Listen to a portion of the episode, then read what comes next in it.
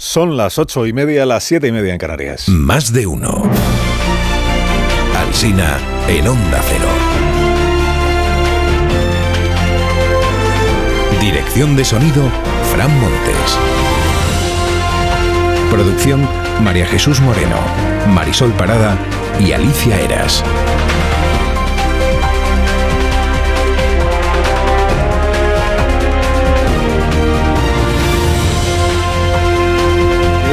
6 de la mañana y hasta las 12 y 20 dura este programa y luego tiene edición local en cada una de las emisoras de nuestra cadena hasta las 2 de la tarde. Y estamos aquí pues para acompañarles, para contarles cómo está el patio, para que escuchen ustedes un debate interesante, espero opiniones de todo tipo para que luego se entretengan, se diviertan, en fin.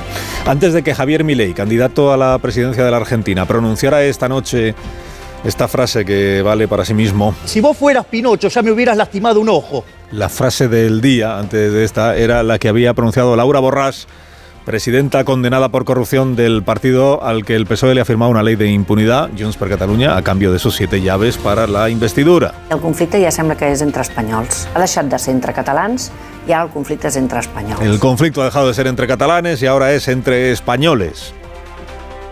Que ya no es entre catalanes, lo dice la señora Borràs ironizando sobre el argumentario del PSOE, sobre lo del reencuentro total, dejar atrás el, el desencuentro entre catalanes, la nueva etapa.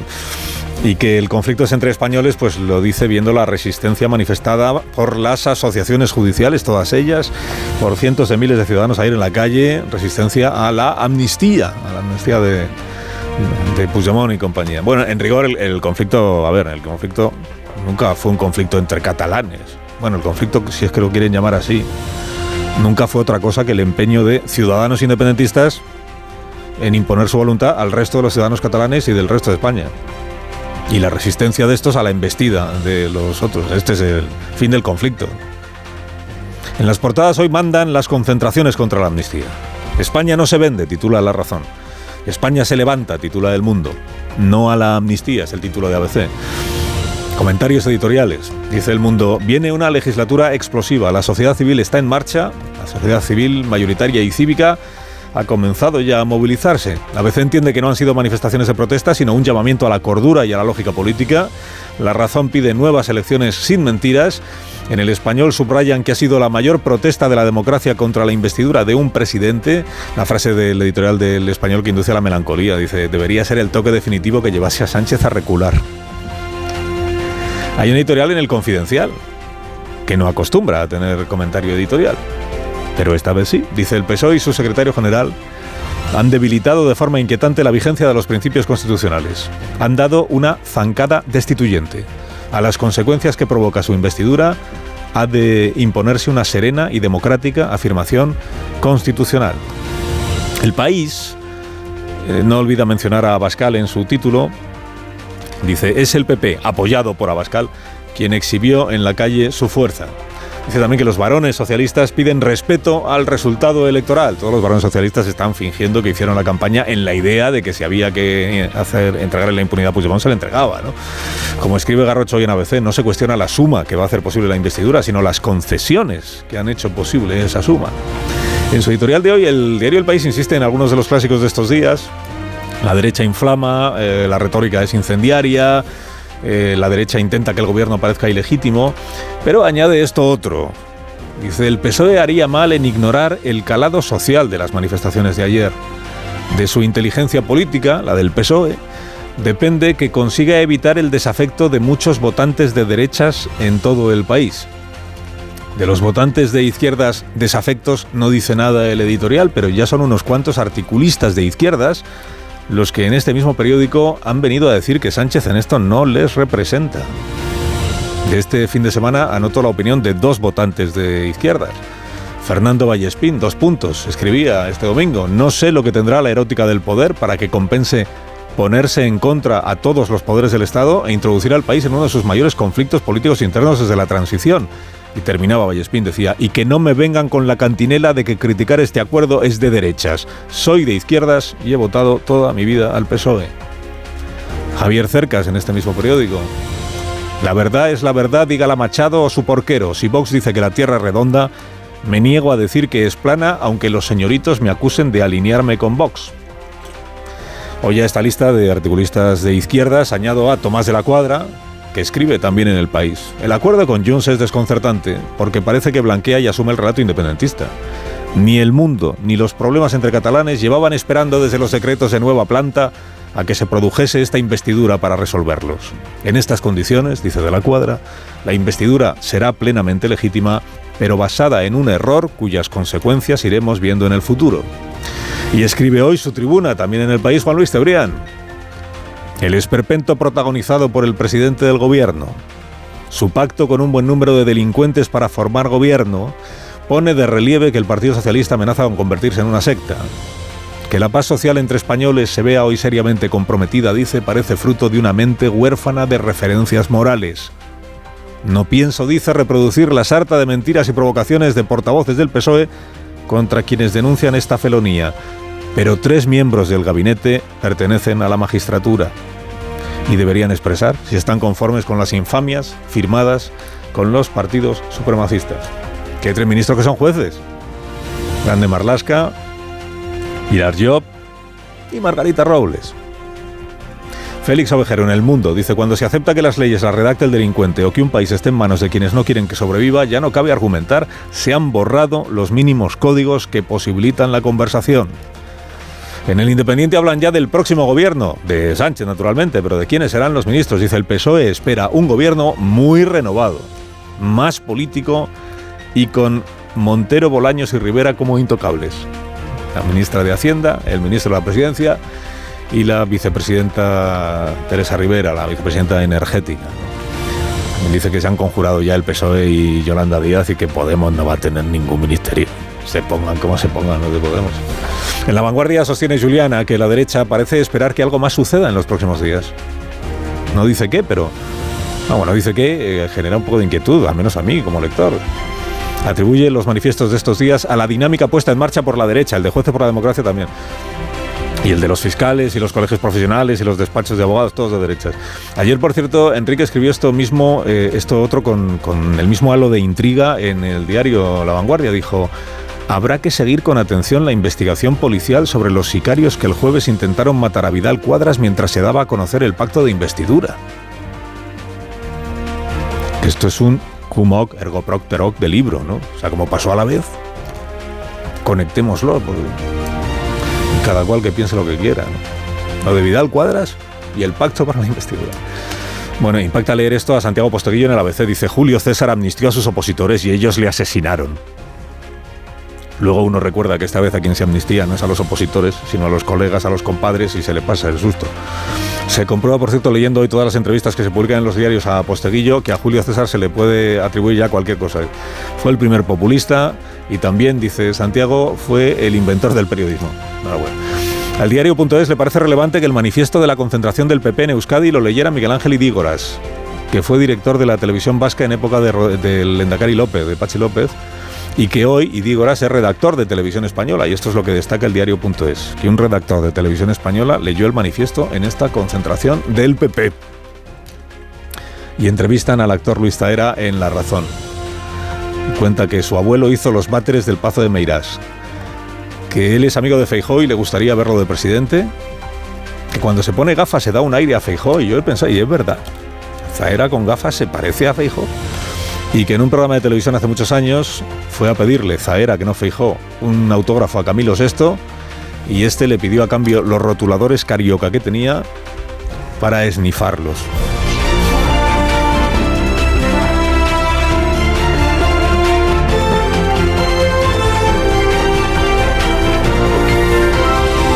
Con Carlos Alsina en Onda Cero, somos más de uno. Si eres de los que siempre come fuera y luego te sientes pesado el resto de la tarde, los especialistas de Bio3 te traen este consejo que te va a interesar. Di adiós a los gases y a las digestiones pesadas con Bio3 Vientre Plano. Si te sientes hinchada después de cada comida, toma Bio3 Vientre Plano. Verás cómo mejora tu bienestar digestivo. Bio3 Vientre Plano en sobres monodosis, con probióticos megaflora reforzados con prebióticos e hinojo para obtener resultados reales. Consulta a tu farmacéutico y notarás la diferencia. Es la recomendación de Bio3 Vientre Plano.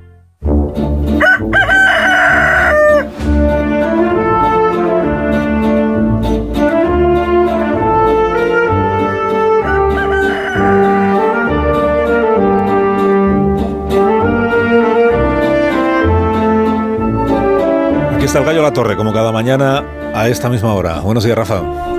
Buenos días, Carlos Alsina. Las manifestaciones han sido masivas. Al menos no recuerdo una movilización política semejante, además en toda España. De manera que ante esto Pedro Sánchez puede adoptar dos posturas. La primera es la de atender a sus razones y la segunda es bunkerizarse para seguir dándose a sí mismo la razón. Sobre todo teniendo en cuenta que la amnistía nunca fue objeto de un escrutinio electoral.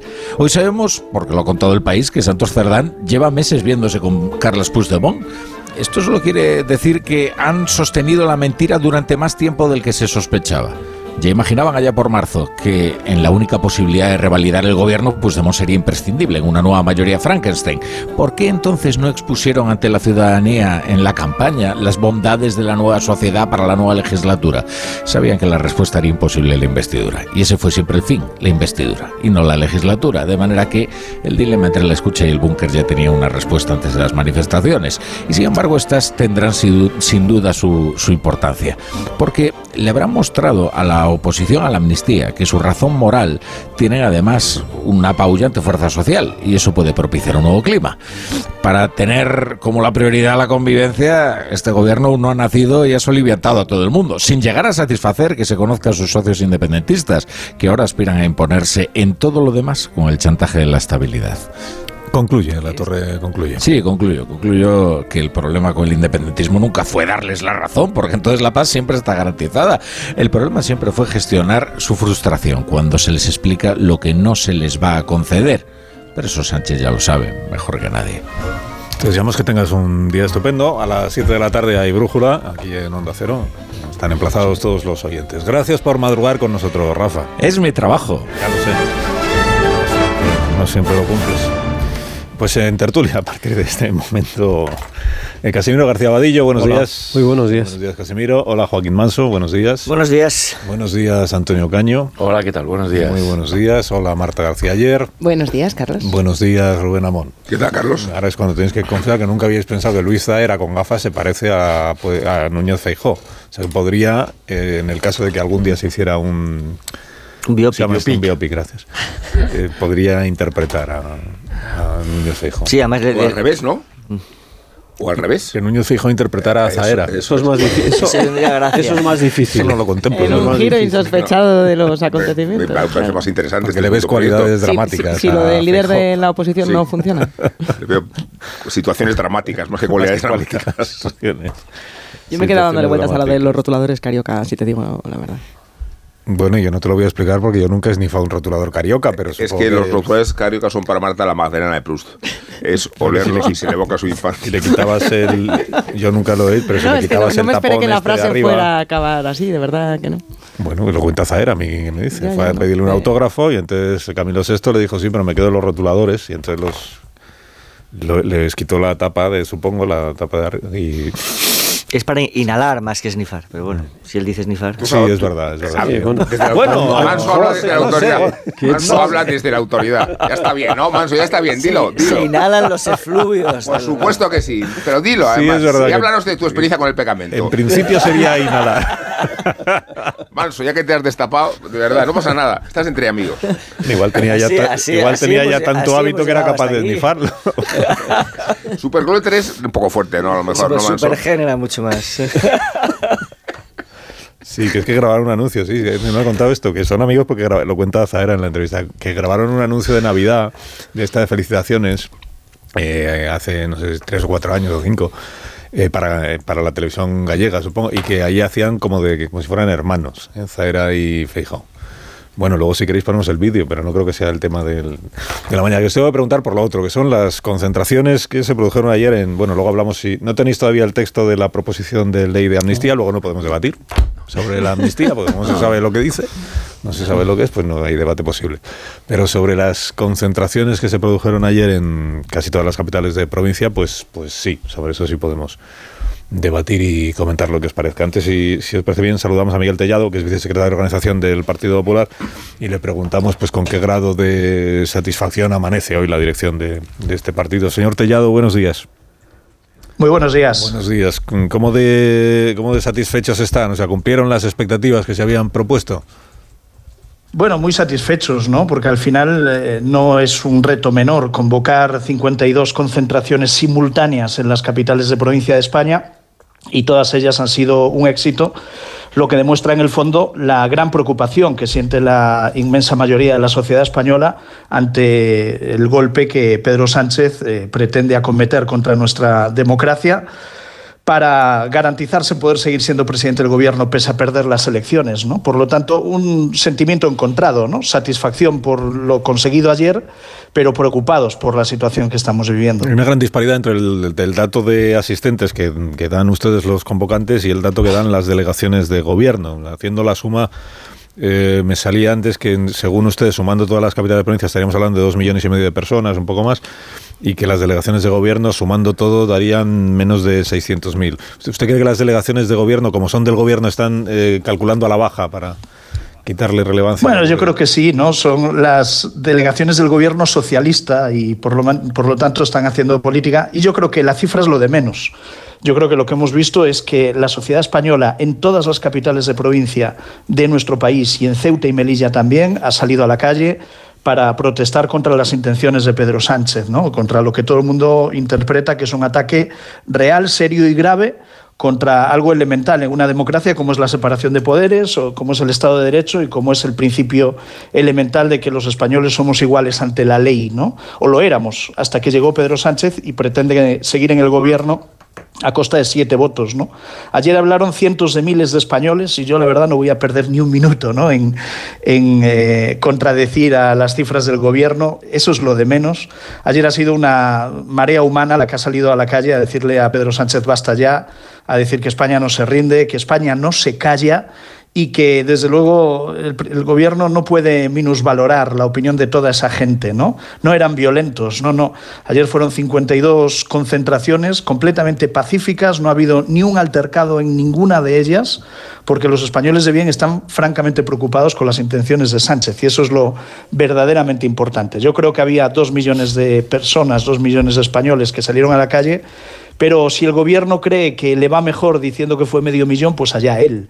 La realidad es que el gobierno no escucha ni al PP, no escucha ni a los ciudadanos, ni escucha a esa multitud de entidades que han ido emitiendo declaraciones demoledoras ¿no? contra el pacto entre el Partido Socialista y Junts. Y el gobierno haría mejor en escuchar y en no demonizar a todos los que piensan distinto a él. Pero, pero puede ocurrir que haya españoles de bien que estén a favor de la amnistía. ¿no?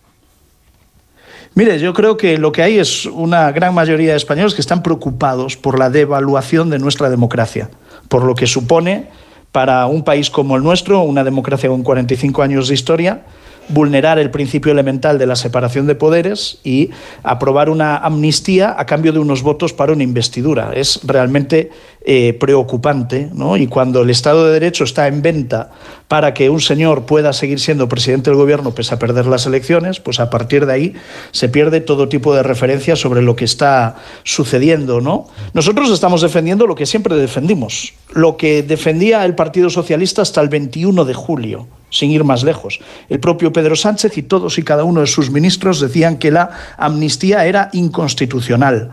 Y por lo tanto, ¿qué ha pasado desde el 21 de julio hasta hoy? Pues que Pedro Sánchez necesita a los independentistas para poder seguir siendo gobierno y está dispuesto a todo. Y eso es verdaderamente preocupante, ¿no? Mire, el, el problema de España no son los independentistas. El problema de España es que Sánchez se ha convertido en una amenaza para la democracia española, porque cree que el fin justifica los medios, cree que lo fundamental es seguir gobernando pese a todo, contra todos, aunque eso suponga una enmienda a la totalidad a su propio partido y a su propio discurso. ¿no? Y por lo tanto yo creo que esto no es solo una traición a España, es una traición a la tradición constitucionalista de un partido socialista que ya no puede reconocerse en sí mismo cuando hablan sus líderes actuales. ¿no? ¿Han abandonado ustedes ya la esperanza de que el señor García Paje responsable del PSOE de Castilla-La Mancha, eh, invite a sus diputados en Cortes a votar en contra de la amnistía de Pedro Sánchez? Bueno, yo creo que Paje está defraudando a todo el mundo. Eh, porque dice una cosa pero va a hacer la contraria y por lo tanto creo que es un gran fraude electoral, como también lo es Pedro Sánchez. ¿no? Ahora mismo estamos escuchando que el Partido Popular, como convoca manifestaciones, es que no respetamos las mayorías. Oiga, el que no respeta aquí al ciudadano y el que no respeta a los votantes es el propio Partido Socialista, que fue a las urnas diciendo que no habría amnistía, no habría referéndum de independencia para los independentistas catalanes o vascos y ahora están defendiendo exactamente lo contrario de lo que decían antes de las elecciones. ¿no? Y por eso nosotros decimos que si Pedro Sánchez está tan convencido de que lo que necesita nuestro país en este momento es una amnistía, lo que necesita nuestro país es un verificador que gestione las relaciones entre Cataluña y el conjunto de España, si está tan convencido de que lo que hace falta es todo esto, pues que vaya a las urnas y que hablen los ciudadanos. ¿no? Porque la realidad es que nadie en España votó amnistía, ni siquiera los votantes del Partido Socialista. Nadie en España eh, votó en favor del reconocimiento nacional de Cataluña. Nadie en España votó en favor de esa cesión ¿no? del 100% de los tributos que se recauden en, Cataluña. Eh, en definitiva, nadie votó esto, ni siquiera los votantes de Pedro Sánchez. ¿no? Pedro Sánchez se está convirtiendo en un tramposo profesional, un fraude electoral y desde luego creo que es muy mal comienzo para un gobierno que, en mi opinión, si nace de esta forma, será un gobierno que nace muerto y será un gobierno que responderá a un gran fraude electoral inédito en la política de nuestro país. De hablar de fraude electoral puede mm, llevar a algunas personas a entender que ustedes están denunciando como un pucherazo, ¿no? Como si no hubieran sido limpias las, las elecciones. Bueno, cuando uno hasta el 21 de julio defiende una cosa y después del 23 de julio defiende exactamente la contraria, pues, eh, en fin, yo creo que es un gran engaño, ¿no? Pero ya no solo el fraude electoral, es que el acuerdo del Partido Socialista con Junts menoscaba principios elementales de cualquier democracia moderna. Y no es que lo diga el Partido Popular, es que lo ha dicho el Consejo General del Poder Judicial, lo han dicho eh, todas las asociaciones de jueces, las conservadoras, pero también las progresistas, o sea, todas, las asociaciones de fiscales, asociaciones profesionales de Guardia Civil, sindicatos de la policía, los inspectores de Hacienda, los inspectores de trabajo, los, la Asociación de Secretarios Interventores Municipales, lo ha dicho asociaciones de abogados del Estado, lo han dicho los fiscales de todo el país, que además han pedido la dimisión del fiscal general del Estado por no velar por el Estado de Derecho en nuestro país. En definitiva, Pedro Sánchez si no quiere escuchar al Partido Popular, que escuche a todas estas declaraciones de distintas asociaciones y entidades que, desde luego, no tienen vinculación política y están defendiendo los miembros esenciales de un Estado de Derecho y de una democracia como la nuestra. ¿no? Y, por lo tanto, creo que Pedro Sánchez no solo comete un fraude electoral, sino que está cometiendo el mayor ataque a nuestra eh, democracia a lo largo de 45 años, no solo porque, porque así lo es, sino porque además lo hace desde el propio gobierno, ¿no? Y esa yo creo que es una gravedad añadida ¿no? a todo lo que está sucediendo ahora. Una última cuestión. El, el señor Núñez Fijó dará la réplica al señor Sánchez en el discurso, en el pleno de investidura de esta semana, ¿no? Sí, porque Feijó sí debate, Feijó sí da la cara y Feijó sí acudirá a, ese debate de investidura de Pedro Sánchez, por más que haya sido el ganador de las elecciones y por más que Pedro Sánchez no haya querido darle la réplica a Feijó y haya utilizado al mamporrero de Óscar Puente. ¿no? Claro que sí, nosotros debatiremos, debatiremos con ideas y debatiremos con la fuerza de la razón que creemos que nos asiste. Señor Tellado, gracias por habernos acompañado esta mañana. Que tenga buen día. Gracias a vosotros, Gracias. muy buenos días. Hasta una próxima ocasión, el vicesecretario de Organización del Partido Popular. ¿Quién abre, quién abre conversación aquí en la mesa respecto de, si queréis empezamos por las concentraciones sí. de este domingo, lo que significan, la repercusión, si es que tienen repercusión, que no lo sé. Casi sí, no. hombre, vamos a ver, la respuesta ha sido masiva. Eh, yo creo que es un éxito de convocatoria. El debate de las cifras pues es un poco absurdo, porque, por ejemplo, en Madrid la delegación del gobierno ha dado menos asistentes a esta manifestación, que era del PP y a la que se apuntó también Vox, que a la concentración de Vox. Es decir, ¿qué pasa? Que la gente eh, va menos cuando son los dos grandes partidos lo que convocan. Eh, les dio a Vox 100.000 en la convocatoria de Colón y a la de ayer le dio 80.000. Pero bueno, es igual, porque esto en definitiva el propio gobierno sabe, es consciente de que hay una mayoría social en contra del, del, pacto con, con Junts y en contra de la amnistía, que veremos hoy. Hoy es un día muy importante porque vamos a saber la letra pequeña de esa ley. ¿Cuál es el problema? El problema es la digestión y la gestión de lo que viene ahora. Porque el Partido Popular ayer parecía que ponía el listón en elecciones. Eh, no pararemos hasta que vayamos a las urnas. Y realmente no hay elecciones a corto plazo en España. Eh, Hay elecciones europeas en la primavera del año que viene, hay elecciones autonómicas en Cataluña y en el País Vasco, pero generales hasta dentro de cuatro años no va a haber.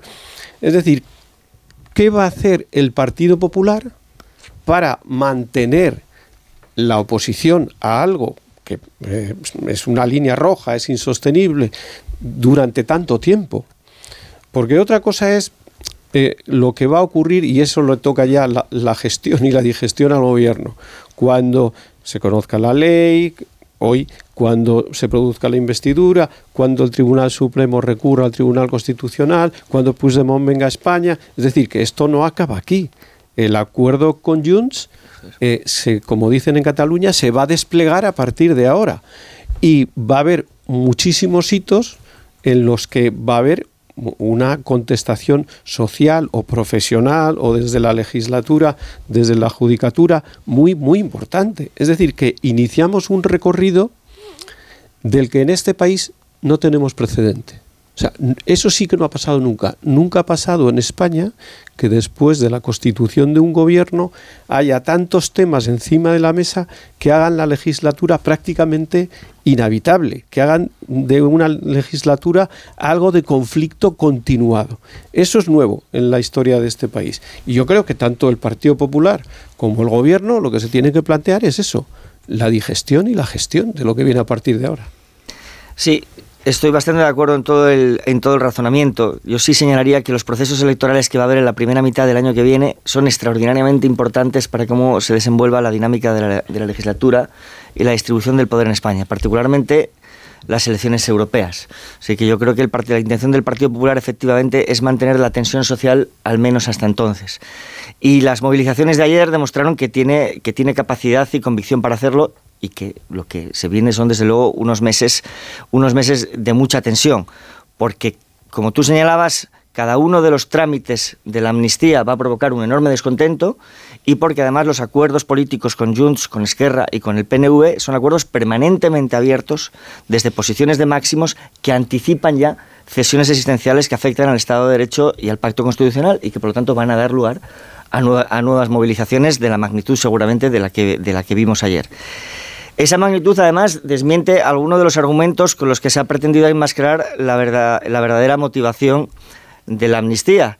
Primero, el tema de la concordia. Esto se busca para el reencuentro, pues a la vista está que lo que han hecho es alimentar la discordia. Y como lo ha expresado también Laura Borrás, no le vamos a, no le vamos a mejorar el ripio, ¿verdad? Es decir, el conflicto ahora es, es entre españoles. Pues exactamente esto es lo que se visualizó ayer y se va a seguir visualizando en adelante, porque el domingo que viene hay otra manifestación convocada. El segundo es ese mantra de que solo el Partido Socialista entiende la diversidad territorial de España. Bueno, pues el Partido Popular demostró ayer, y para mí esta es una de las ex exhibiciones políticas más relevantes de lo que sucedió ayer, capacidad para convocar manifestaciones muy multitudinarias en cada una de las capitales de provincia.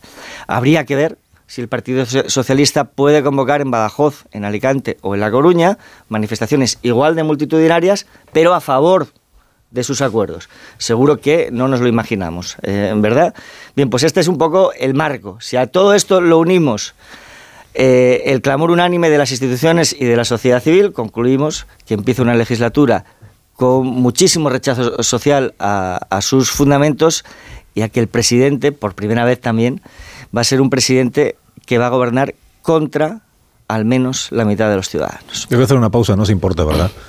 Pero hombre, ¿cómo nos va a importar? Tú como en tu casa. Pero, claro, pero ¿qué preguntas? Muchísimas gracias por... Eh, ¿Qué margen de respuesta tenemos? Por la buena acogida a la pregunta. Pues faltaría más. Eh, hacemos una pausa. A la vuelta será eh, Antonio Caño el que tenga Muy el bien. uso de la palabra y luego sí, ya veremos Rubén, si porque vosotros veía, veía a Rubén que ya estaba tratando. Yo no, no, no, no, no, no. yo no. respeto- Antonio Caño, luego si quiere replicar, por ejemplo, Manso o Casimiro, Sí, sí. alguno. Ya, ya, y ya, eh, en ya llegará el turno de en Rubén. ya caso de que nadie quiera hablar, pues entonces Marta y Rubén tendrán también la oportunidad. pero es una situación desesperada prácticamente.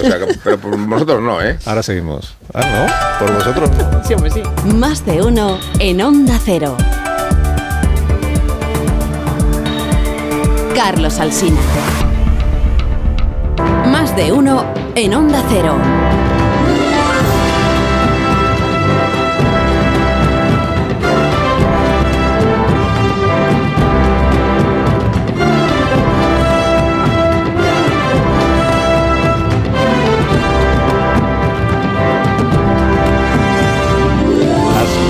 7 minutos, una hora menos en las Islas Canarias, estrenando esta mañana de lunes con Manso, Casimiro García Vadillo, con Marta García Hierro Benamón y con Antonio Caño, que tenía solicitado el turno de palabra para comentar las concentraciones del día de ayer en contra de, de la amnistía y de las otras concesiones que ha hecho el presidente Sánchez para poder amarrar la investidura previsiblemente el próximo jueves. En realidad eran manifestaciones eh, contra la amnistía, pero sobre todo contra la investidura. Yo creo que eran manifestaciones que expresaban que la investidura mm, de Pedro Sánchez no se corresponde con la voluntad popular. Eh, y me parecieron manifestaciones muy, muy importantes, no solamente por el éxito de, asistencia, que desde luego es muy superior a los datos que, que el gobierno ha, ha expuesto. eh, eh, en las manifestaciones había gente que no se ha manifestado nunca, que seguramente es la primera vez que lo hace.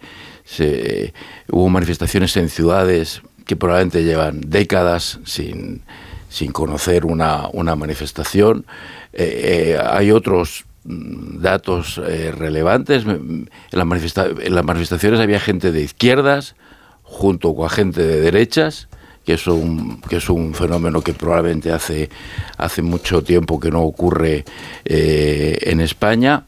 Y, y lo más importante, y, creo que lo, lo más grave de todo, es que las manifestaciones eran, desde mi punto de vista, el reflejo de un sentimiento que se está apoderando de la sociedad española y, y que me parece peligroso, que es el de la frustración creo que las manifestaciones eh, reflejaban y se podían oír frases en ese sentido, que la gente tenía que salir a la calle porque se habían cerrado todas las vías institucionales, porque desconfiaban de las instituciones.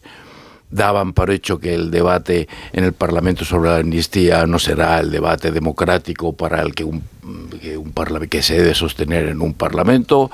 Dan por hecho que los protocolos y los controles que un sistema democrático tiene para las leyes no se producirán, que el letrado de las, de las Cortes ya está perfectamente reclutado para que cumpla la función que el gobierno eh, le exige, dan por descontado que el Tribunal Constitucional dirá lo que el gobierno le pida, en fin, dan por eh, muchos, creo que miles, creo que millones de ciudadanos, dan por descontado que la democracia no los va a proteger y que tienen que ser ellos porque la democracia ha sido mm, pues eh, violentada por el gobierno y dan por hecho que si no la defienden ellos en la calle, pues que no hay otra, otra salida. Y esto es un estado de, de las cosas que me parece pues eh, peligroso, porque la, frustración no, no suele casar bien con la moderación y con la prudencia. La frustración es más bien, o tiende a ser más bien un combustible de la agitación y del radicalismo. Y, y por tanto, como, como lo que hemos visto de esta película hasta ahora es solo una parte, y creo que los ciudadanos españoles, la sociedad española, le queda aún por ver a lo largo de esta legislatura escenas que le van a estremecer y, concesiones por parte de el gobierno que le van a estremecer, el regreso de Puigdemont, el abrazo con Puigdemont, en fin, hay un montón de eh, momentos por ahora que por delante que creo que van a generar dolor y irritación en los ciudadanos sin vías para canalizar ese dolor y ese resentimiento, pues me parece que vamos hacia un escenario inquietante. Sí, yo, yo quería, al hilo de lo que dice Antonio, apuntar que, que es decir, que el, que el gobierno inicia un juego peligroso cuando hace escarnio de determinadas emociones cívicas. Es decir, muchísimos ciudadanos vivieron aquellos acontecimientos de 2017 desde la angustia. Y la, fotografías como la de Santos Cerdán debajo de la, de la urna hace escarnio de, de esa evidencia, como hará escarnio también el regreso de Puigdemont o como hace escarnio expresiones como hacer de la necesidad virtud, es decir, eh, el fin justifica los medios siempre y cuando a los, los valores políticos de estos ciudadanos que se manifestaron ayer queden excluidos de la gobernabilidad del país. Esa, ese juego de echar gasolina a, los, a las emociones tiene un recorrido tiene un recorrido muy peligroso y desde luego no responde al interés general de los ciudadanos. Marta, me parece, hablando de lo que es peligroso, estoy de acuerdo en, en, en, el riesgo que supone para las instituciones un pacto como el que hemos visto, a ver en qué se materializa, a ver la ley cuando se registre hoy, qué es lo que incluye y lo que deja de incluir, pero también creo que las instituciones en España son lo suficientemente robustas como para gestionar esto que está pasando y hay unos procedimientos que se seguirán y veremos si esta ley es finalmente o no constitucional, pero es peligroso también estar oyendo con soltura a algunos representantes públicos y no solo a la gente en la calle que puede tomarse esto de manera visceral, palabras como golpe, como dictadura, como falta de legitimidad y retratarnos como si no fuéramos un Estado de Derecho. Una cosa es que lo que estamos viendo, que el pacto entre el PSOE y Junts y que la ley de amnistía sea un desafío al Estado de Derecho, que pueda erosionar las instituciones y que pueda contribuir a que decrezca la confianza en el sistema y otra muy diferente que estemos en una dictadura. Y creo que los representantes públicos deberían tener un extra de responsabilidad, sobre todo si lo que están es quejándose de que se está amenazando las instituciones, no amenazándolas también con una caricatura que ya bastante grave es la situación que vivimos para encima caricaturizarla como si esto fuera, eh, pues eso, exactamente, lo que no es. Pero por desgracia, la confianza que se puede tener en el Tribunal Constitucional no responde a una caricatura, por desgracia. Bueno, pero de hecho la adhesión de ayer podía haber sido mayor si no estuviera significado tanto como lo están los líderes del Partido Popular y si no se hubiera ocupado después de Abascal, perdón, de atribuirse el liderazgo yéndose a Ferraz para conducir las huestes y hostigar la sede del Partido Socialista. Es muy difícil conectar así con el sentimiento de la opinión pública, que es mucho más contrario de la amnistía de lo que demostró la manifestación de ayer. Y es muy difícil para la derecha recuperar la legitimidad de la calle, porque este es un tabú que la izquierda se ha reconocido a sí mismo. La calle es de la izquierda, las verdaderas movilizaciones las hace la izquierda, son legítimas cuando las hace la izquierda.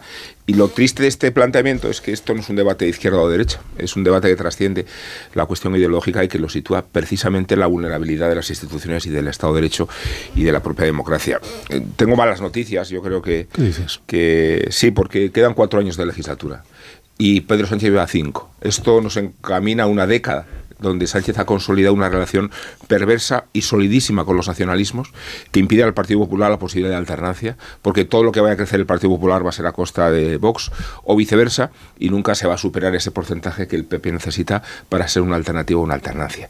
Por eso creo que entre que estamos en el apogeo de la crisis y los cuatro años que quedan por delante, entre la amnesia, los pactos y la capacidad que tiene este gobierno para gestionar eh, los estados de ánimos y, y, y la condición olvidadiza del ciudadano, mucho me temo que se está consolidando un pacto de una estabilidad mucho mayor de la que dan de sí los siete diputados que necesita Pedro Sánchez para ser investido el jueves. Y por eso creo que tiene sentido redundar en la idea de la frustración y resignación que mencionaba Antonio. Yo me, me suscribo a esa idea de la frustración y de la resignación. Hay, un elemento que que, ah, perdón, hay un elemento muy importante eh, que ha propiciado el que Sánchez pueda hacer las políticas que está haciendo, eh, pactando a derechas, a, izquierdas, eh, prometiendo dinero, prometiendo que es que la situación económica en estos últimos años ha sido excepcional. Y lo que provoca ese vuelco de las elecciones de 2011 a favor de Rajoy es una situación económica malísima. Un número de parados enorme, mm, el déficit disparado y tal.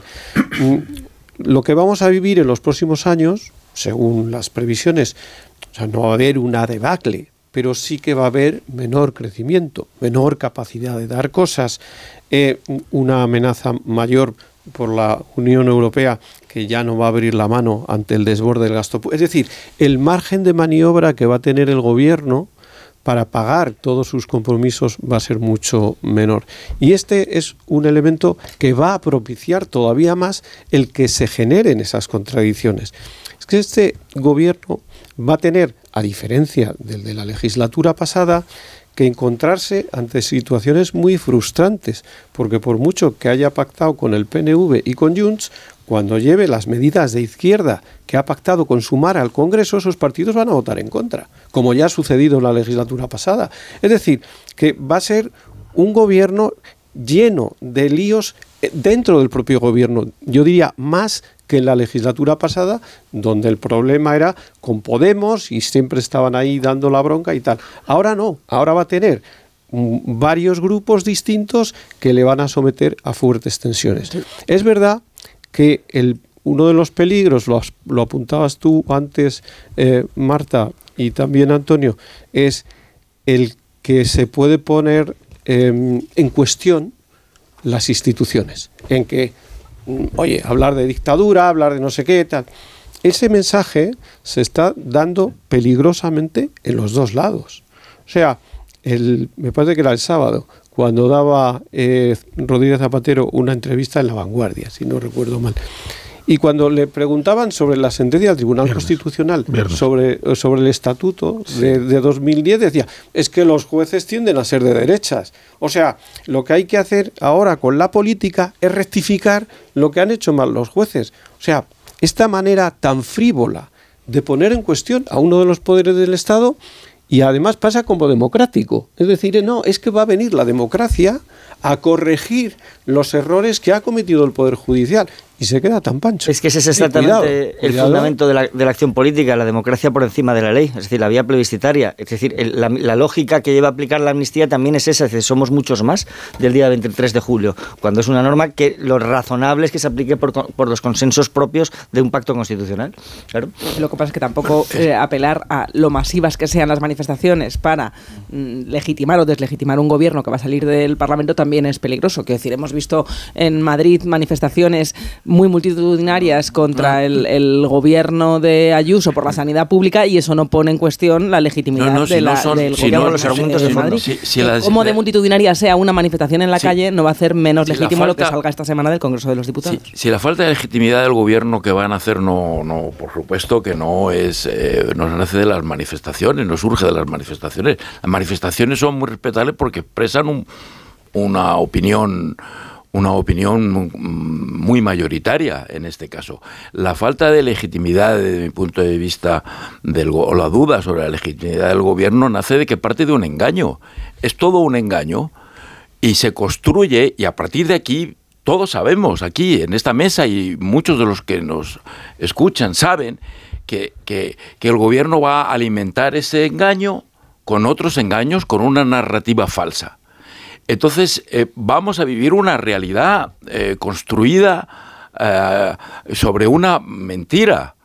Eh, y, y- nosotros mismos nos sentimos obligados a opinar eh, diariamente, cotidianamente, sobre hechos que sabemos falsos, sostenidos sobre una mentira. ¿Cómo se puede construir un gobierno legítimo, una, una, una acción de gobierno legítimo sobre una mentira? Es que eso es, es que eso es un insulto a la inteligencia, es que eso es un insulto a la convivencia, es que no se puede sostener.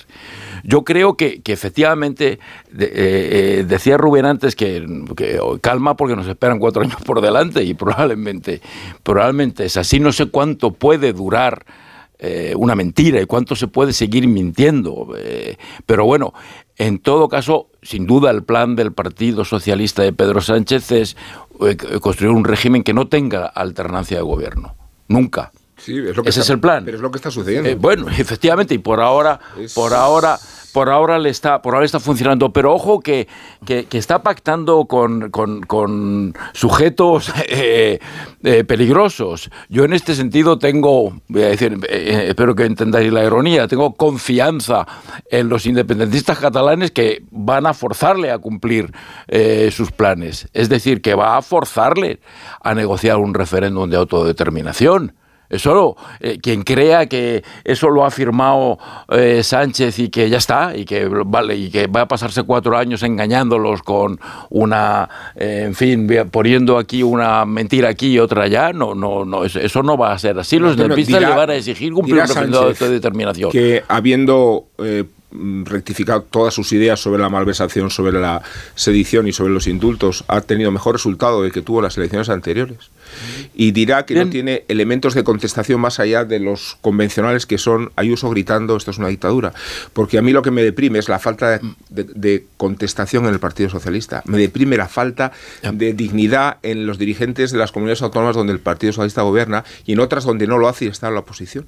Y yo creo que, que, que- que esa falta de contestación en la propia izquierda, de verdad, en los medios, hay, hay una creo que hay una vergonzosa. Yo creo que la manera de adhesión, digerirlo- adhesión eh, editorial y, y- y- y yo no sé si orgánica Desde con la las directrices izquierda- que son inadmisibles para una prensa libre, de verdad. La ¿eh? Sí, de pero vamos a ver, yo la contestación. A ver yo- qué pasa en la izquierda. yo- Yo no, tampoco pero- doy eso como. Vale, pero yo espero, esperaba mucha más, esperaba mucha más contestación en la Ya, izquierda de la que yo está también, yo también, Sí, pero- no la hay por ningún sitio. No, la manera, yo creo, de digerirlo desde la izquierda, incluso desde la parte que más en desacuerdo está con esto que está saliendo, va un poco por la vía, el, el asunto económico que apuntaba ahora Casimiro.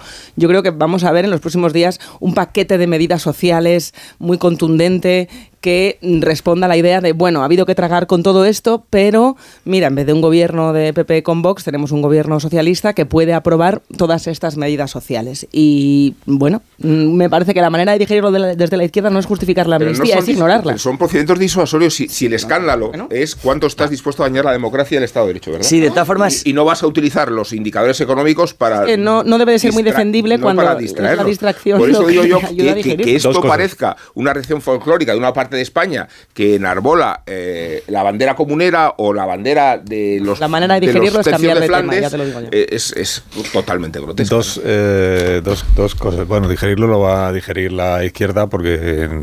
Tiene tragaderas, sí. No, y- sí, porque, y porque el argumento de ese, y es que si no viene eh, Vox. Vox, Bueno, pero espera que Vox viene. O sea, es- también es, es que, que no deja de ser. o sea, en eso No, sí vamos a tiene ver, razón Rubén. Pero, Es decir, pero claro, no, o sea, si, si el jueves no saliera adelante la investidura de Pedro Sánchez, lo que ocurriría es que se disolverían las Sí. Cortes y habría otras elecciones, no que gobernaría el PP con Vox, porque el PP y Vox no tienen suficiente apoyo parlamentario para hacer gobierno en este momento. Y entonces habría que ir a unas nuevas elecciones y, y claro, y, y esto es lo que dicen en la izquierda, claro, y jugárnosla.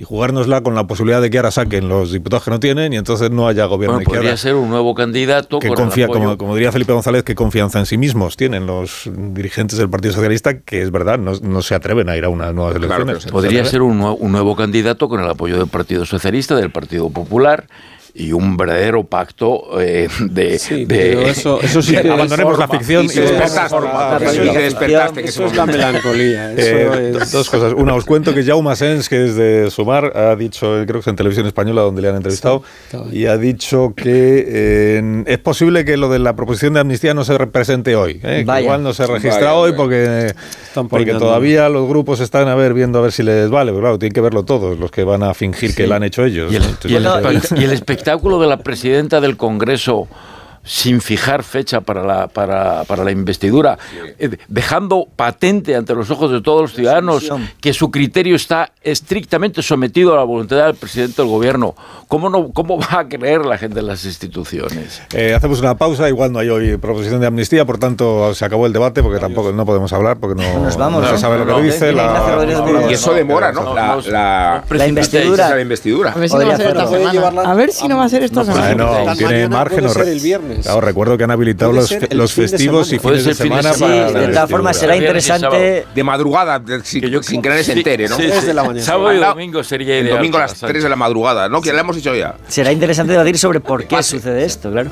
Es decir, por qué algo que tenía una previsión tan cerrada de repente deja de tenerla. Yo creo que la contestación de la sociedad civil tiene mucho que ver en ello por la influencia que tiene sobre la Unión Europea, porque de todo lo que pasó la semana pasada, una de las cosas más relevantes fue la carta del comisario Reinders pidiendo información sobre el alcance material, personal y temporal de la amnistía, que es el primer párrafo necesariamente de la ley de amnistía. Yo creo que Todo tiene que ver con la sintaxis, fíjate. no- el no- que el- estaba redactado de una manera el, el acuerdo que No descartemos, no que descartemos que, que Sánchez lo quiera hacer en fin de semana. El. Partido Socialista acaba de, acaba de anunciar que a partir de ahora no se van a comunicar los actos del subsecretario general. Claro. Eh, claramente eh, Sánchez está escondiendo. quiere, quiere que esto pase, que este, que esto pase lo más rápidamente posible, de la manera menos visible posible. Que también es impresionante que un momento democrático como la investidura de gobierno se quiera hacer pasar de esa Pero Joaquín, en todas las dudas del comisario Reinders y de la Unión Europea, eso ya después de la investidura, tranquilo. ¿eh? Sí, también es verdad. sí, también es verdad. O no, quiero decir, porque también, quiero decir, el alcance, pues Reinders va a conocer el, lo que él pedía, el alcance material, personal y temporal, pues que es el primer párrafo de la ley. Sí, pero que Reinders no va a arruinar la investidura. Lo va a conocer como el resto de los españoles. Como el Deus es máquina sea Reinders, pues mira, yo. Además, estamos, estamos, a 13, estamos a 13 de noviembre. Yo recuerdo que hasta el 27 tiene plazo para ser investido. o sea, que no pasa nada. Hoy se nos presenta, pues la, mañana. Fecha bonita, insisto, es el 20. ¿eh? Sería un día maravilloso. Estarán discutiendo si entonces cómo ponemos lo del lofer para que poder decir que no hemos puesto lofer. Exactamente, ese es el tema. Cosa que si la I, pues lo que decía el país ayer, que si una I, que si una D, que si no sé qué. I o D. Una pausa y a la vuelta eh, escuchamos algo de lo que dijo ayer Laura Borrás, que ha sido aludida antes en este, Magia Borrás. en este programa. La señora Borrás, presidenta, condenada por corrupción y inhabilitada, presidenta de Junts per Catalunya. Y ayer explicó cómo va a quedar esto de los verificadores, esto me parece muy interesante, los verificadores en el extranjero, por supuesto, del pacto, y eh, dijo esto del conflicto de los catalanes, que ahora es conflicto entre los españoles. Ahora seguimos.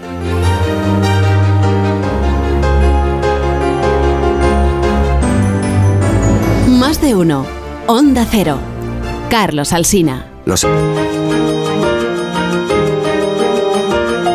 10 menos 25 minutos. Antes os conté que Jaume Sens de Sumar ha dicho que es posible que hoy no se registre la proposición de ley de amnistía. Ahora os cuento que Pachi López, que es el portavoz del segundo grupo de la Cámara eh, y que en teoría es uno de los mm, redactores de esta proposición, ha dicho que esta semana veremos la cómo se registra la ley de, esta semana, cómo se registra la ley de amnistía y la investidura y el y el gobierno. Así la conocerá semana, él también, así la conocerá él por fin la ley de amnistía. Esta semana. Sí, yo intuyo que a él todavía no le ha llegado el PDF, entonces aún no sabe qué es lo que tiene que que hable con Boyi. O sea, de aquí al domingo. defender. ¿No?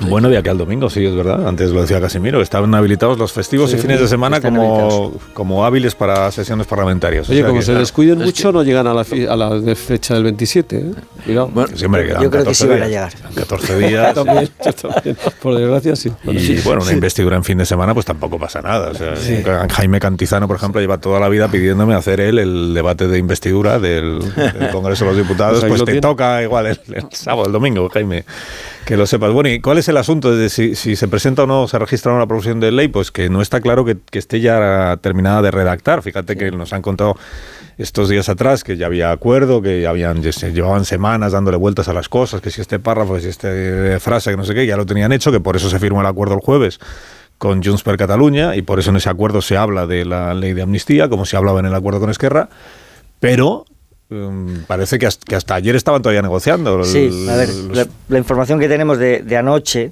De anoche. De anoche. Es que efectivamente el- la cuestión del loafer provoca alguna discrepancia. Yo entiendo que no lo suficiente como para que llegue la sangre al río. Nunca el La término. discrepancia es si, si se pone expresamente lofer No, o se no, le llama no. de otra manera. Loafer, loafer, tampoco, loafer sin decirlo. Claro, tampoco si Junts, loafer. exactamente. Es- tampoco los negociadores de Junts querían que apareciera el término loafer porque esto es como decirle a- pues, al Tribunal de Luxemburgo o al Tribunal Sí, sí, Constitucional, miren ustedes. Señal roja, señal a- roja. Señal prevaricado. Entonces, ¿de qué manera se expresa ese mismo concepto pero sin utilizar el, el término? Yo, soy, yo creo, de todas formas, que uno de los efectos políticos eh, que, que tiene introducir esto en el debate ya se ha producido. Las, las- estas comisiones de investigación parlamentaria ya se van a convertir, de hecho, en auténticos tribunales populares sobre los jueces que han llevado a cabo determinadas actuaciones. Es decir, esto ya se va a producir una vez que está en el acuerdo político. Y la segunda cuestión que provoca discrepancias es la introducción del término terrorismo. Eh, claro, por, lo, mi- por la misma razón, es decir, por la señal de alarma que esto puede representar, porque si no se introduce puede dejar fuera con toda seguridad a los CDR y ya veremos qué pasa en los tsunami, sabiendo que los tsunami, quien está imputado, sin ir más lejos, es Puigdemont en persona. Bueno, Bueno, yo sí. creo que además hay otro elemento. O sea, no creo, esto es importante, no creo que la discrepancia eh, a la hora de presentar esta proposición de ley sea entre el PSOE y Junts. O entre Junts y el PNV. O de- no, no. Es que a lo mejor la discrepancia es con RC. Porque, oye, ayer Oriol Junqueras Es cierto. fue clarísimo a la hora de decir que la señora Laura Borrás no podía estar protegida por la ley de amnistía, porque había sido condenada por un delito de corrupción. Pues como es decir, si el principal partido que apoya a este gobierno y que ha acordado con este gobierno una ley de amnistía se opone a que esa ley de amnistía cubra a uno de los soldados, utilizo este término porque lo han utilizado, a uno de los soldados de Junts, a los que no se les iba a dejar en el camino, a lo mejor ese es el problema. O sea, no descartemos que esto no sea una cuestión de una preposición, sino de hasta dónde llega la cobertura y hasta dónde llega la pelea entre RC y Junts por apuntarse esa medalla. Claro, por, por supuesto que es algo más que una preposición y no sé qué dificultades está encontrando la redacción de la ley de amnistía, pero es mucho más importante que una, que una proposición. Eh, en, el fondo, si, si, miramos el fondo de la cuestión, lo que se está produciendo en España es un proceso constituyente por la puerta de atrás. Se están cambiando las reglas del juego. Se está reinterpretando la Constitución entre el Partido Socialista y los partidos independentistas y el PNV. Se están, eh, se están reescribiendo las reglas del juego.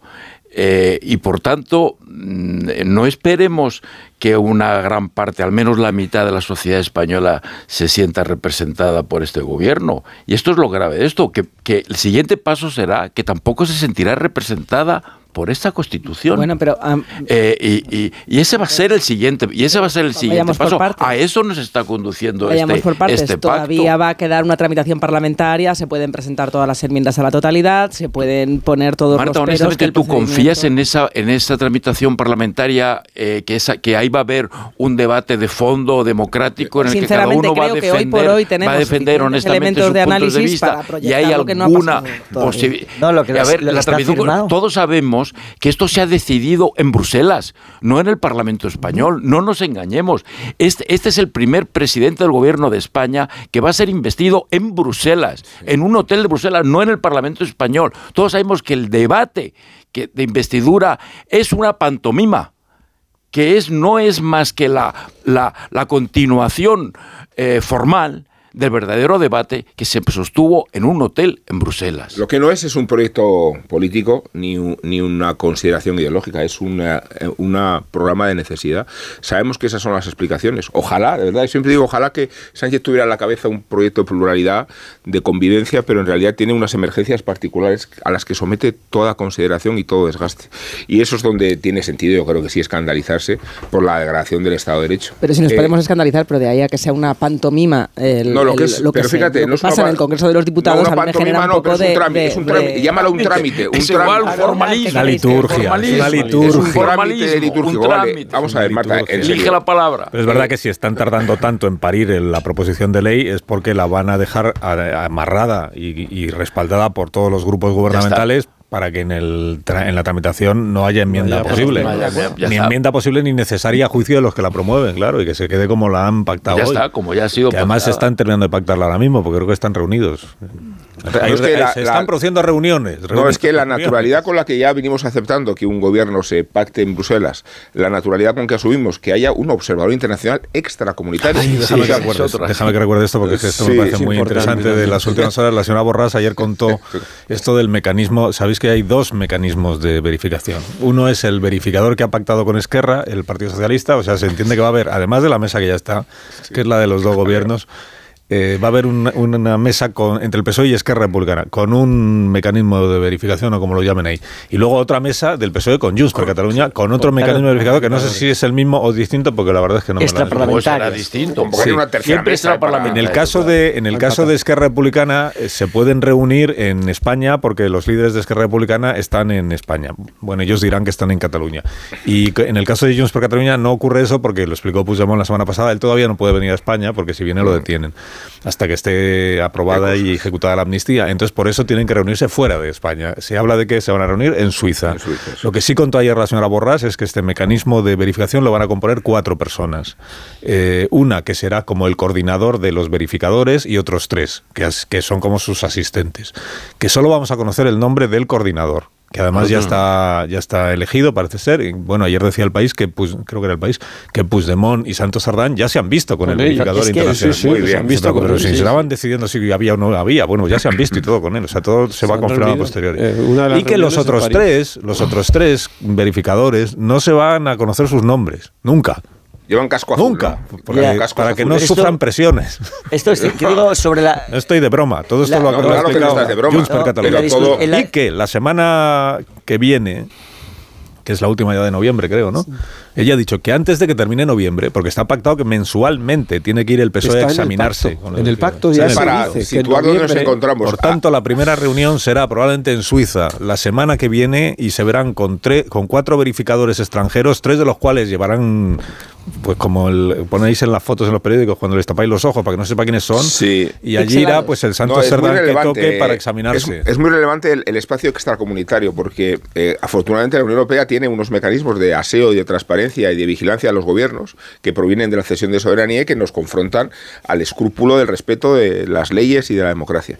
Pero es que ni siquiera se reconoce ese estadio y se va a un estadio extracomunitario que es Suiza, O- hasta- donde pero- dirimir pero, como si fíjate, fuéramos un estado patatero, no digo bananero, eh, de verdad, eh, nuestra propia idiosincrasia política. hasta, Es- hasta tal punto es ridículo que en el se dice esto, se dice en el acuerdo que la legislatura estará pendiente de la concreción de estos acuerdos. O sea, que no es un pacto de investidura y de legislatura, sino de, de investidura y luego eh, lo que es la legislatura se irá viendo en estas reuniones. Es decir, la solidez del gobierno español la van a controlar unos señores desde fuera. Exactamente. que Es decir, que desconocidos. desaparece, O sea, si Parlamento. que desaparece, que desaparece el papel del Congreso. eh, desaparece- O sea, sí, desde hemos, punto- hemos dejado de ser una democracia parlamentaria. entonces. Desde el punto de vista de la discusión No. que teníamos sobre si el Congreso se ha convertido... Si el PSOE tiene intención de cumplir lo firmado, a lo mejor no. Que Pero que vamos a ver una cosa, Ah, es decir, pues, si el Partido bueno, Social- eso- pero- esa es la Claro, esperanza. o que las o sea, comisiones la de esperanza que investigación- también les haya decir, mentido a los que Claro, que partido, el partido que sostiene el gobierno deposita, No eh, cuenta, deposita el control de la acción política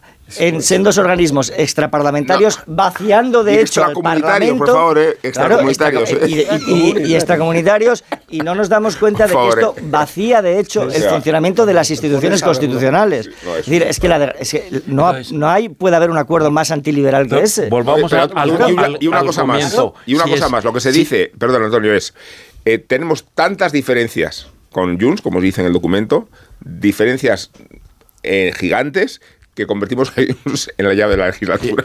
Y, y- y lo peor y lo peor de todo y lo Sí. peor de todo Este es el resumen. y lo peor de todo mm, sospecho que los ciudadanos y que la población no va a permanecer impasible mientras estas cosas van ocurriendo y no, no- cuando digo que no va a parecer impasible, no me refiero al grueso de los ciudadanos, me refiero a unos pocos ciudadanos, que no van a ser los más moderados ni van a ser los más eh, prudentes.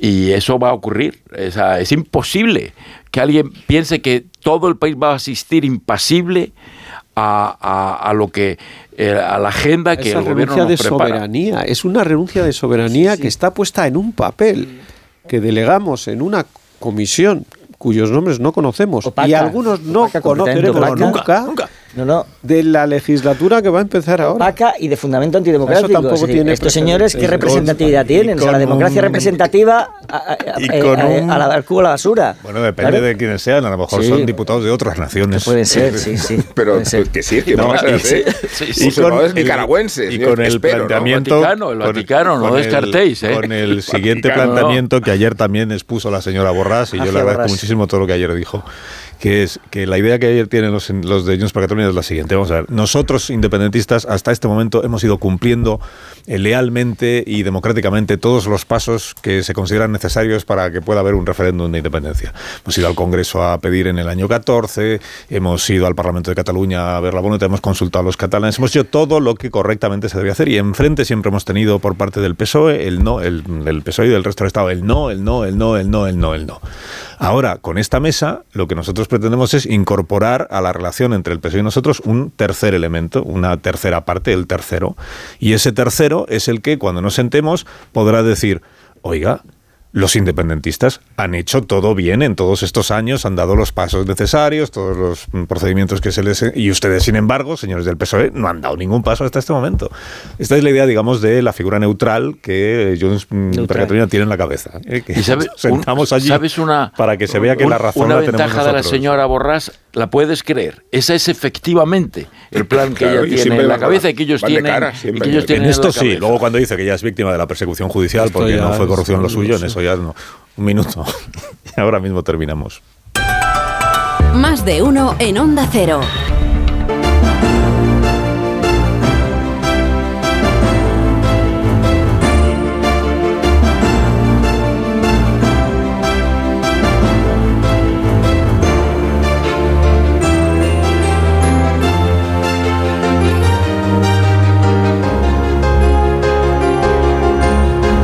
Minutos eran las 10 de la mañana, cinco para que sean las 9 de la mañana en las Islas Canarias, que están en ello, nos dicen, están en ello, lo de la proposición de ley esta de la impunidad. Están viendo el texto. O sea, parece que ya hay un texto y que ahora les está siendo entregado a los grupos parlamentarios, a los grupos gubernamentales, ¿se entiende? O sea, que son muchos.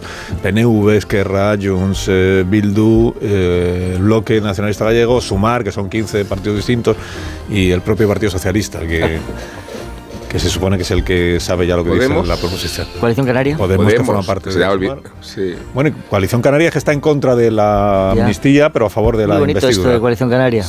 Bueno, un poco lo de Nada, toda la vida. y se tumba tomamos nota. Un poco lo de toda la Sí, sí. vida, que no es un buen gobierno para España, pero es un buen gobierno para Canarias. Esto es lo que a mí me decía Ana. Oramas hace ya muchos años.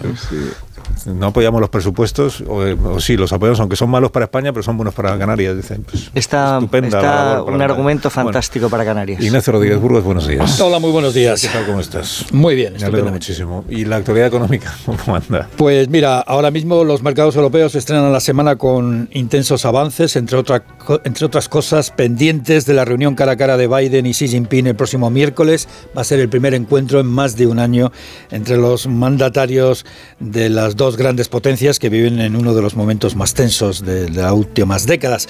En España la, bolsa sube ahora mismo un 0,67%, el IBEX avanza impulsado por los bancos medianos, como por ejemplo Sabadell, Unicaja o Bankinter. Los bancos españoles son los más rentables de la Unión Europea después de los italianos. Las ventas se concentran en Acciona, Acciona Energía, en Agas. De cualquier forma, la atención también está pendiente, está puesta en la reunión extraordinaria del Comité Ejecutivo de la COE, de la patronal, con la intención de analizar los acuerdos entre el PSOE y los independentistas y nacionalistas para la investidura de Sánchez, acuerdos que más allá de la amnistía y de la futura situación de los jueces, eh, se centra, por ejemplo, pues en la condonación de 15.000 millones en la deuda catalana con el Estado o eh, todo lo que tiene que ver con el diálogo singular aceptado por el PSOE en el documento con la Generalitat cuando se hable de impuestos o los efectos que puede tener la cesión del régimen de la seguridad social, el régimen económico de la seguridad social al País Vasco. Y todo esto eh, pendientes de los verificadores en un país donde hay cuentas secretas y ahora habrá negociaciones también secretas, porque no sabemos. Pero bueno, todo esto unido a que trabajo va a cambiar el subsidio de desempleo. Justo ahora va a cambiar el subsidio de desempleo, lo va a endurecer.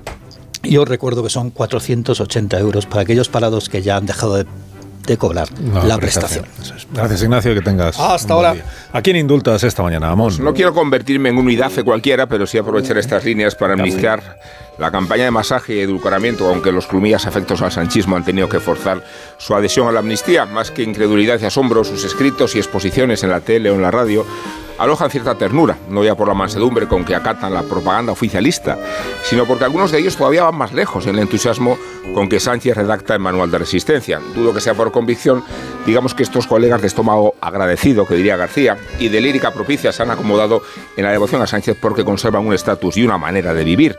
Podríamos someterlos a los escritos y grabaciones que desmienten todo aquello que escribieron y dijeron hace unos meses, pero seamos conscientes de que la adhesión al sanchismo también predispone los cambios de opinión. El patrón homologa los volantazos copernicanos. Así que llamémoslos rapsodas. Digo a estos costaleros de la causa, un sustantivo inocuo rapsoda, respecto a otros exabruptos que se me ocurren, pero ilustrativo de la deferencia con que nuestros compañeros de menos galones o de más jerarquía masajean al espectador y agradan el desayuno del presidente en el despacho foral de la Moncloa. No es tan fácil convertir en versos alejandrinos el argumento sórdido de Ferraz ni rimar amnistía con democracia. No hay manera. Pero el sanchismo rima muy bien con más de lo mismo y ponerse el casco para quitarse la careta siempre es una buena solución. Bueno, como no conocemos el texto de la ley de amnistía, pues no hemos podido debatir sobre, sobre la ley de amnistía, eh, pero sí podemos debatir porque ha preguntado el CIS por este asunto, no la amnistía, ¿no? Sino por el cambio horario a los ciudadanos de nuestro país. Y una preocupación enorme. Sí, eh, ¿Usted preferiría que España acabase con el cambio de hora? Ha preguntado Tezanos y el 66% está por, por, acabar con el cambio de hora. ¿Alguna opinión? No tenéis opinión con el tiempo. Yo soy de los que está en contra. Sí, Yo en líneas generales. En caso de que se mantuviera, ¿usted prefiere que se mantenga el de verano o el de invierno todo el tiempo? Pregunta el Pero que deje de cambiarse cuando coincida con cómo tenemos el del coche, por favor, si no va a ser La amnistía no es un asunto debate público. El cambio horario sí. Marisol Parado, unos Callahan para estas personas que se van marchando. Para que descubran la nueva colección otoño-invierno que ya pueden ver en callahan.es. Tengas el estilo que tengas, Callahan dispone del modelo perfecto para ti que se adapta a tus pies y a tus necesidades. Los Callahan están fabricados con su exclusiva tecnología Adaptation que se adapta al pie y con las mejores pieles naturales, forros transpirables y plantillas extraíbles. Son los únicos zapatos que se adaptan a tu pie. A la venta las mejores zapaterías y en callahan.es. Tecnología, diseño y confort a buen precio. Adiós Casimiro, adiós, Joaquín. Hasta la próxima. Adiós Caño. Adiós. Adiós Marta y adiós, adiós. Y adiós España.